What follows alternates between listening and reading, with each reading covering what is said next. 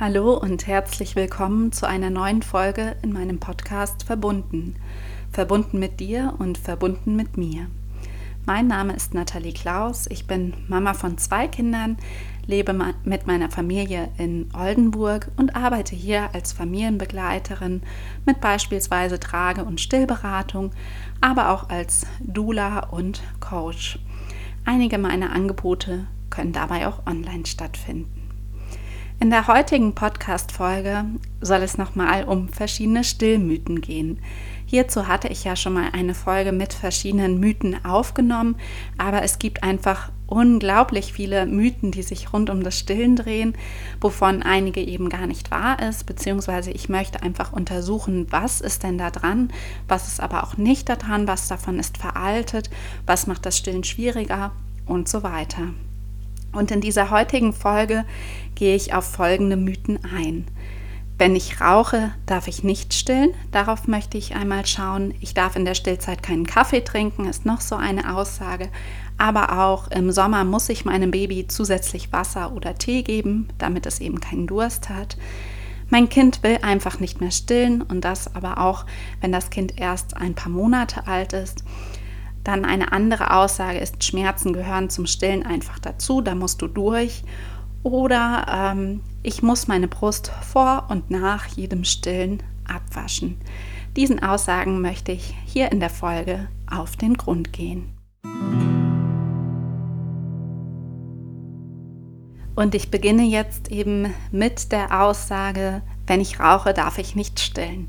Was ist denn da dran? Und zwar ist da eigentlich gar nichts dran. Natürlich sollten wir uns einig sein, dass Rauchen nicht gesund ist. Das ist ja nun wirklich bekannt. Das sind verschiedene Inhaltsstoffe, die eben absolut schädlich für den Körper sind. Nichtsdestotrotz ist es einfach so, dass die aktuelle Empfehlung und die aktuelle Studienlage so ist, dass wenn Mütter rauchen, sie trotzdem stillen sollten, dass sie deswegen nicht auf das Stillen verzichten sollten. Es wurde eben nachgewiesen, dass die negativen Auswirkungen der Formularnahrung bzw. die positiven Auswirkungen der Muttermilch höher wiegen als eben deswegen nicht zu stillen und deswegen Formularnahrung, also künstliche Säuglingsersatznahrung zu geben. Und da gilt aber auch so ein bisschen die Devise, je weniger, desto besser. Also dann trotzdem zu gucken, möglichst wenig zu rauchen, wenn du jemanden kennst, der raucht oder wenn du selbst rauchst und ein Baby bekommen hast oder bekommen wirst.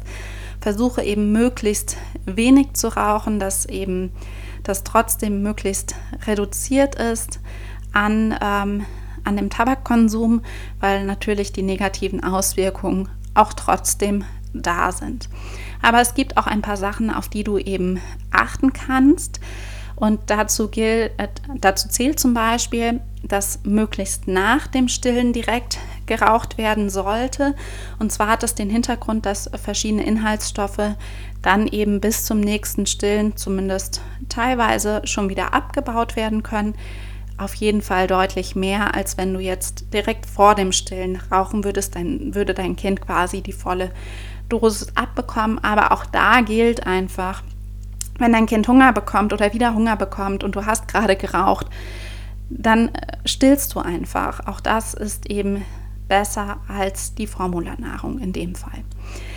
Du kannst aber auch zum Beispiel darauf achten, dass du Kleidung nur zum Rauchen anhast, dass du zum, äh, zum Rauchen nur auf den Balkon gehst, rausgehst. Allgemein solltest du natürlich nicht in der Nähe deines ähm, Kindes ra rauchen. Du solltest passiv rauchen, auf jeden Fall vermeiden. Gründlich deine Hände nach dem Rauchen waschen, damit dein Kind einfach möglichst wenig von dem Passivrauch mitbekommt.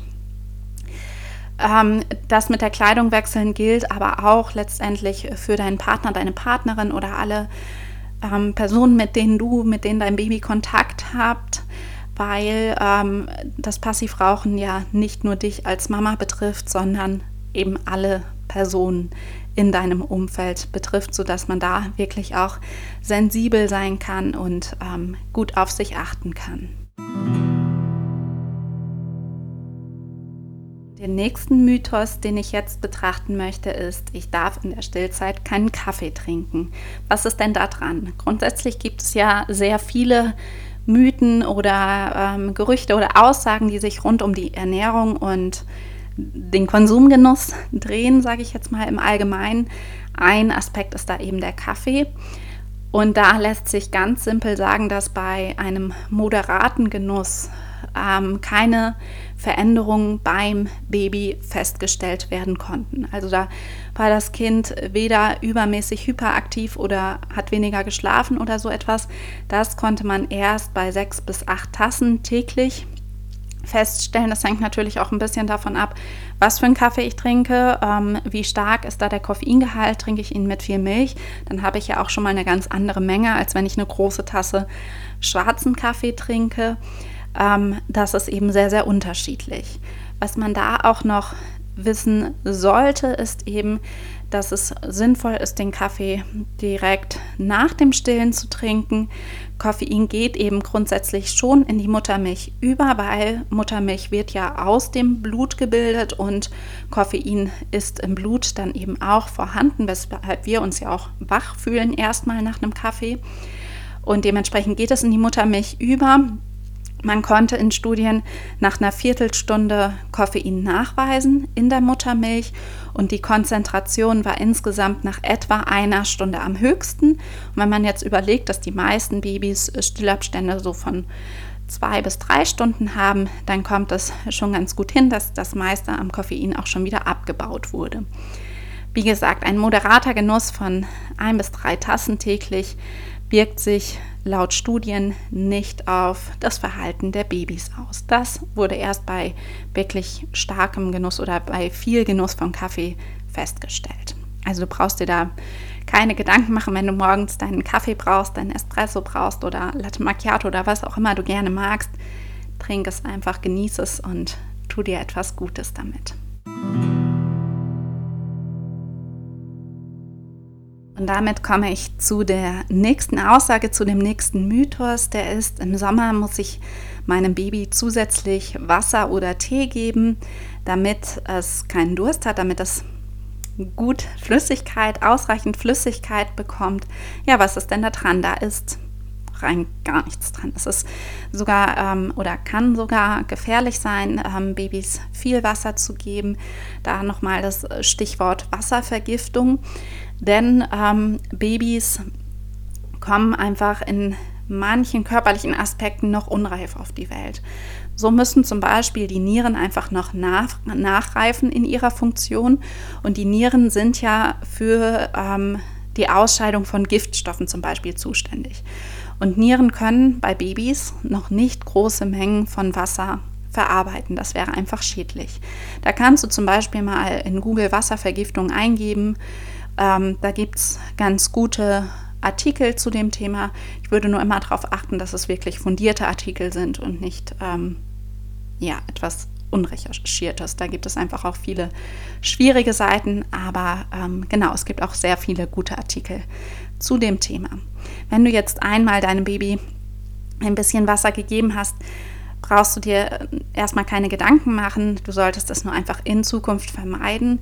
Diese Aussage gilt natürlich für alle Babys, die noch keine Beikost bekommen. Wenn schon Beikost eingeführt wurde und gerade wenn schon die dritte Mahlzeit eingeführt wurde, sollten Babys zusätzlich natürlich Wasser bekommen. Dann sind die Nieren aber auch schon deutlich weiter ausgereift und das Wasser ist dann eben auch kein Problem. Was bei Tee eben auch nochmal schwierig ist, gerade wenn irgendein Kräutertee gegeben wird, ein Fencheltee oder ein Kamillentee, ist es so, dass der pflanzliche ähm, Aspekt einfach ein Wirkstoff ist. Eine Pflanze löst eine Wirkung in unserem Körper aus und Tee sollte wirklich nur als Medizin benutzt werden, gerade eben diese Kräutertees. Man hört das ja auch immer wieder, Kamille wirkt beruhigend, Fenchel ist gut für die Verdauung und so weiter, aber das ähm, sollten Babys eben nicht bekommen, vor allem nicht pur, sondern wirklich dann gezielt eingesetzt in Absprache, damit man da dann auch ja, gezielt etwas tun kann und auch nicht prophylaktisch. Ähm, es ist dann so, dass Babys natürlich im Sommer, wie wir ja auch, vermehrt Durst haben. Wir schwitzen, wir verlieren mehr Flüssigkeit durch das Schwitzen. Die Flüssigkeit müssen wir dann eben auch wieder aufnehmen, logischerweise, weshalb wir ja alle eher mehr Durst haben im Sommer. Babys signalisieren das dann so, dass sie einfach vermehrt an die Brust möchten, die Abstände deutlich kürzer sind. Das heißt auch nicht, dass du eben weniger Milch hast. Es ist ein ganz normales Verhalten, um eben diesen Durst im Sommer durch den Flüssigkeitsverlust zu stillen, zu befriedigen. Es ist dann eben auch meistens so, dass die Babys eher kurz an die Brust möchten, nur ein paar Minuten saugen, um eben diesen Durst zu befriedigen. Es ist gar nicht der Hunger, sondern einfach die Flüssigkeit, die sie brauchen. Und beim Stillen ist es ja so, dass während eines Stillvorgangs, während einer Stillmahlzeit sich die Muttermilch verändert. Am Anfang ist sie sehr fettarm, was heißt sehr fettarm? Also die Schwankungen sind immer noch relativ gering, aber es verändert sich eben. Am Anfang ist der Wasseranteil höher, der Fettanteil geringer, sodass am Anfang tatsächlich erstmal der Durst befriedigt wird und gegen Ende der Stillmahlzeit kommt die fettreichere Milch, dass dann auch wirklich der Hunger gesättigt wird. Ähm, du wirst wahrscheinlich beobachten, dass dein Kind insgesamt deutlich mehr Mahlzeiten hat. In der Regel macht es aber keine Probleme, weil diese zusätzlichen Mahlzeiten wirklich meistens sehr, sehr kurz sind.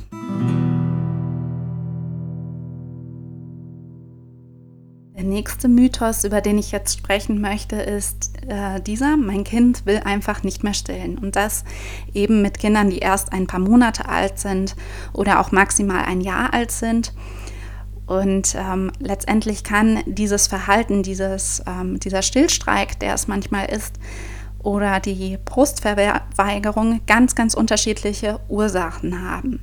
Aber es ist eigentlich nicht möglich, dass ein Kind mit wenigen Monaten sich von alleine abstillt. Also ich möchte damit wirklich niemanden angreifen, aber es ist häufig eine Fehlinterpretation der Situation. Denn wenn Babys früher, als es noch keine Formularnahrung gab, keine Ersatznahrung gab, sich abgestillt hätten mit ein paar Monaten, dann wären sie schlicht verhungert. Also es hätte einfach keinen Ersatz in dem Maße gegeben. Es können da, wie gesagt, sehr, sehr unterschiedliche Ursachen hinterstecken. Wichtig ist da nochmal zu wissen, dass ähm, das natürliche Abstillalter zwischen zwei und sieben Jahren liegt, also definitiv nicht bei ein paar wenigen Monaten. Das heißt aber nicht, dass du so lange stillen musst. Also du kannst auch immer entscheiden, es passt nicht mehr. Dann kann man auch nochmal schauen, wo ist der Grund, warum du das nicht mehr möchtest, fehlt dir die Unterstützung oder was auch immer. Aber ein früheres Abstillen ist natürlich überhaupt kein Problem. Man muss nicht warten, bis das Kind es signalisiert, auch wenn das natürlich auch ein schöner Weg sein kann. Es muss einfach für beide Seiten passen. Aber darum geht es hier ja gar nicht näher, sondern ähm, darum, dass Kinder sich eben nicht mit ein paar Monaten von alleine abstellen. Was damit reinspielen kann als Ursache ist zum Beispiel eine Saugverwirrung. Also wenn dein Baby beispielsweise mal eine Flasche bekommen hat oder mal an etwas anderem als an der Brust gesaugt hat, dann kann es sein, dass es an der Brust nicht mehr gut saugen kann, weil es schlicht das gleiche Saugmuster von der Flasche oder vom Schnuller oder von was auch immer auf die Brust überträgt und es da dann nicht mehr funktioniert. Außerdem ist der Reiz von künstlichen Saugern eben auch deutlich stärker. Die bleiben ja ziemlich tief im Mund drin. Die Brustwarze geht während des Stillvorgangs vor und zurück weshalb der Reiz eben deutlich schwächer ist und manche Babys auch da dann eben diesen starken Reiz suchen, wenn sie zwischendurch ähm, ja, an etwas anderem gesaugt haben. Was auch mit reinspielen kann, ist, dass Kinder eben mit drei, vier Monaten ähm, deutlich neugieriger werden, weil die Aufmerksamkeitsspanne zunimmt, weil motorisch auch einfach mehr möglich wird, zunehmend mehr möglich wird und die Kinder dann einfach auch eher abgelenkt sind. Auch da kann man dann nochmal schauen, einen Stillstreik kann man auch nochmal im Hinterkopf behalten. Es gibt unglaublich viele mögliche Ursachen, die da mit reinspielen können, warum Kinder die Brust zeitweise verweigern. In der Regel geht es relativ schnell vorbei. Wenn du das bei deinem Kind beobachtest, ist es wichtig oder ist es sehr sinnvoll, dass du dir Unterstützung suchst. Es kann deine Hebamme sein, die steht dir während der gesamten Stillzeit zur Verfügung, wenn du Fragen zum Stillen hast. Wenn du dich da aber nicht ausreichend unterstützt fühlst oder da ähm, deine Hebamme gerade keine Zeit hat oder was auch immer, kannst du dir Hilfe bei einer ausgebildeten Stillberaterin suchen. Da gibt es bei dir ähm, in der Nähe bestimmt jemanden, der dir helfen kann, die dir helfen kann. Oder sonst gibt es auch einige Beraterinnen, die eben online dazu begleiten. Das ähm, kann ganz unterschiedlich sein, wie die Unterstützung da aussehen kann. Und die allermeisten Probleme lassen sich auch relativ schnell wieder lösen, äh, sodass man da dann auch viel Frust auf beiden Seiten wirklich vermeiden kann. Und damit komme ich zur nächsten Aussage, die ist, Schmerzen gehören zum Stillen dazu. Also ich glaube, diese Aussage haben wirklich unglaublich viele stillende Mütter schon mal gehört. Ähm, es ist einfach unglaublich weit verbreitet. Viele Mütter haben im Laufe der Stillzeit irgendwann mal Schmerzen gehabt oder haben sie.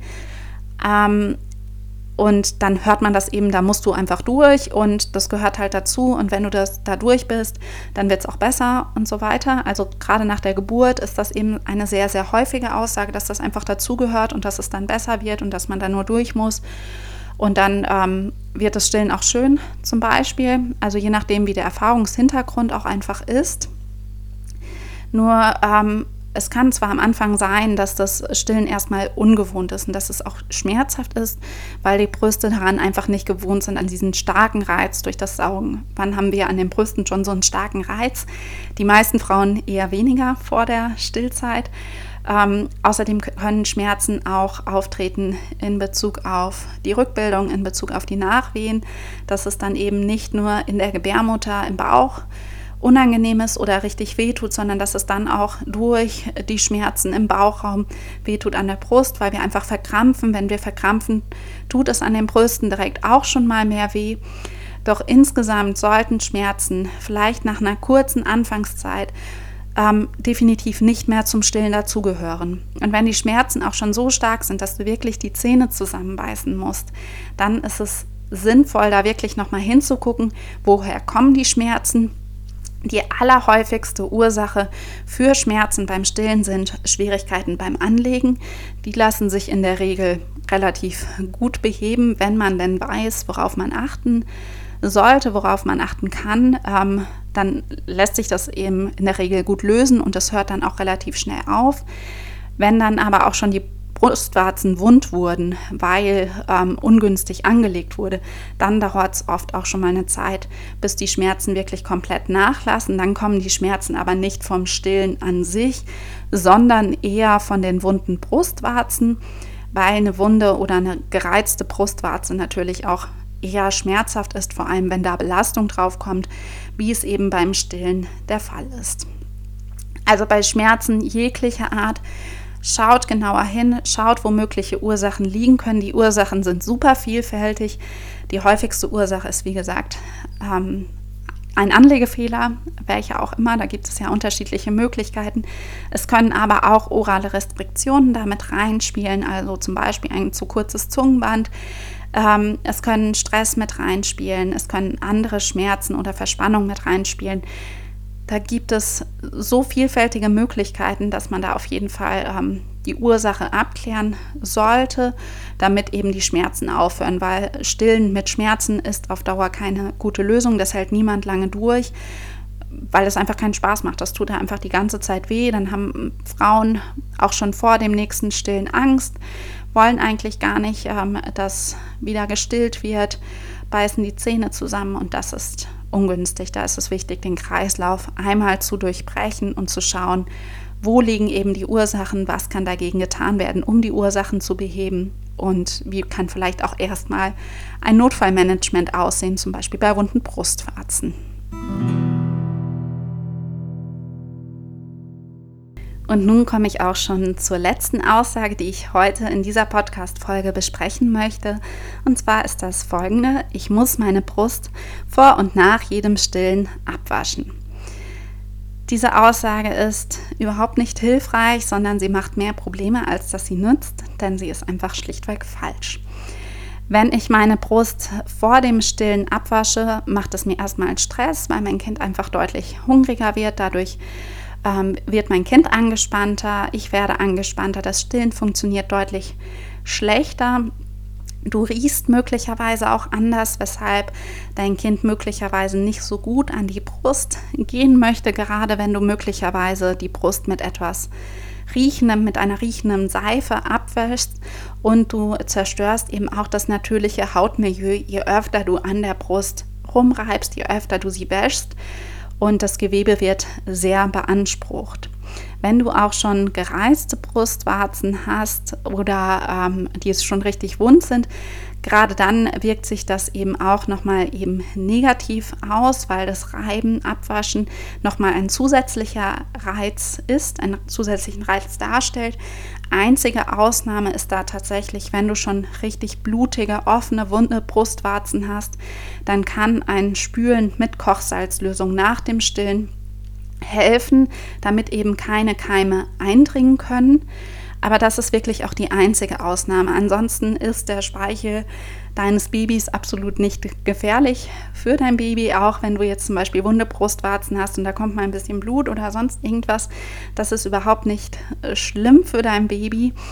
Ähm, aber das Abwaschen ist dann eben ungünstig. Gerade diese riechenden Duschgels und wenn man dann auch noch stark reibt, ist das ihm ganz ungünstig. Was eben aber trotzdem sinnvoll ist, die Brüste einmal am Tag mit klarem Wasser so ein bisschen abzuspülen, zu reinigen, wie wir uns ja sonst auch waschen, aber da sollte eben nicht gerieben werden und nicht noch zusätzlich eine Seife verwendet werden. Was du übrigens auch machen kannst, ist nach dem Stillen die Muttermilch, die da noch an der Brustwarze ist, an der Brust ist, etwas antrocknen zu lassen, weil Muttermilch ja auch nochmal entzündungshemmende Stoffe enthält, sodass du da auch einfach einen guten Schutz für deine Haut hast, für deine Brustwarzen und deinen Warzenhof hast. So, und nun bin ich auch schon am Ende dieser Folge dieser weiteren Folge zum Thema Stillmythen angekommen. Ich hoffe, du konntest etwas daraus mitnehmen oder fühlst dich vielleicht bestätigt in dem, was du schon wusstest. Ähm, wie gesagt, ich hoffe, es war interessant für dich und vielleicht hast du ja auch weitere Stillmythen, die ich nochmal besprechen soll. Du kannst auch gerne in die erste Folge zu den Stillmythen nochmal reinschauen, ob diese Frage, diese Aussage vielleicht auch schon besprochen wurde dann kannst du natürlich in diese Folge reinhören. Ansonsten wird es sicherlich noch mal irgendwann eine oder auch mehrere weitere Folgen geben, weil es unglaublich viele Mythen, was das Stillen anbelangt, gibt. Bis dahin wünsche ich dir aber erstmal alles Gute und wenn du gerade stillst, eine angenehme Stillzeit. Bis dann, deine Nathalie.